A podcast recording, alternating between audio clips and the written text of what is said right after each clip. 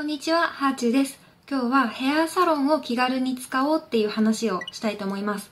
皆さんどれぐらいの感覚でヘアサロン行かれてますかね？私は以前はヘアサロンって髪の毛を染める時とあと髪の毛を切る時しか行かなかったので数ヶ月に1回だったんですけど最近はもっと頻繁に行っています。まあそんなの当たり前じゃんって思う人もいるかもしれないですけど、ヘアサロンって髪の毛を染めるとか切るとかだけじゃなくって、髪の毛をきれいにするためにも行っていいんだなって思って、何か大事な予定がある前に、シャンプーとブローだけしにヘアサロンに行くっていうことを大人になってからやるようになりました。大人になってからっていうか本当にここ最近なんですけど、以前はもっとヘアサロンとの心理的な距離が遠かったんですけど、結構周りのメディアに出てる子たちを見ていると、シャンプーとブローだけしてもらったとか、トリートメントだけしてもらったとか言ってて、あそんな風にヘアサロンって使っていいんだって結構目から鱗が落ちたんです。私の中では髪の毛がちょっと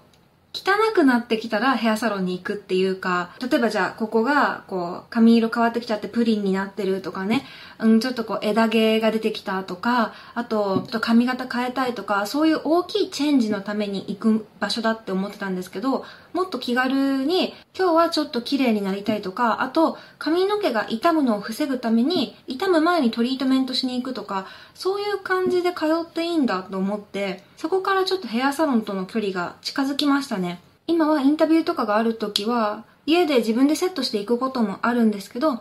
ちょっと気合い入れたいなっていう時は、ヘアサロンに予約入れてシャンプーとブローだけしてもらいます。で実は今日もシャンプーとブローをヘアサロンでしてもらっていて、すごいね、髪の毛がツルツルサラサラなんです。で今日ヘアサロン行った理由は、これから知り合いの YouTube チャンネルにゲスト出演させていただくので、せっかくだからと思ってブローしてもらったんですけど、自分でやると前はそれなりに整うんですけど、自分では見えない後ろの部分がね、ちょっとペチャってなっちゃったりとかするんですけど、今日はすごくね、全方位から見て、つるっと綺麗に整ってます。こうやって綺麗だと自分のテンションも上がるし、撮影にも楽しく臨める気がします。で、美容院って1回行くと1万円ぐらいかかるんじゃないかって勝手に頭の中では思ってたんですけど、シャンプーとブローだけだったら、まあ、3000円ぐらいとか、割引クーポン使ったらもっと安くいけるところもあるんですよね。それは立地とヘアサロンとあと髪の長さにもよるんですけど、でも意外と自分の頭の中で勝手に考えてたよりも安かったりするので、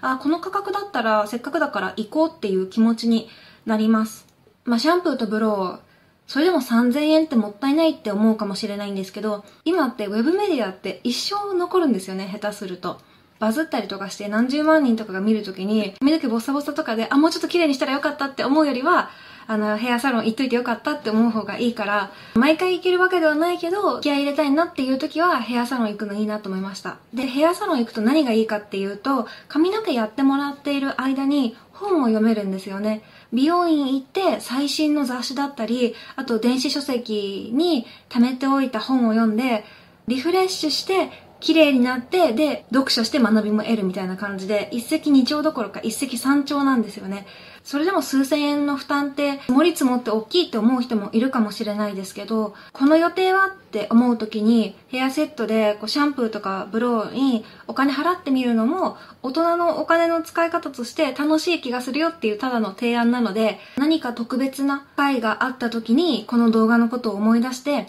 そうだヘアサロン行ってみようって思ってもらえるとすごく嬉しいです。私は自分自身がヘアサロンに頻繁に行くっていう習慣がもともとなかったので、ちょっとした取材とか、ちょっとした撮影とかの前に行っていいんだっていうのが自分の中での大きなアップデートだったんですよね。美容院といえば、そうやって髪の毛の色とか長さとか大幅に変える以外には、成人式とか結婚式とか、そういう時にしか行く場所ではないって思ってたんですよ。ちょっとね、日常的にヘアサロンを使うと、まあ、思ったよりもお金かかるわけではないし、すごく自分が気持ちよくいられるので、シャンプーとブローだけでヘアサロン行ってみるっていうのをすごくおすすめです。今日はこんな感じです。ではではまた。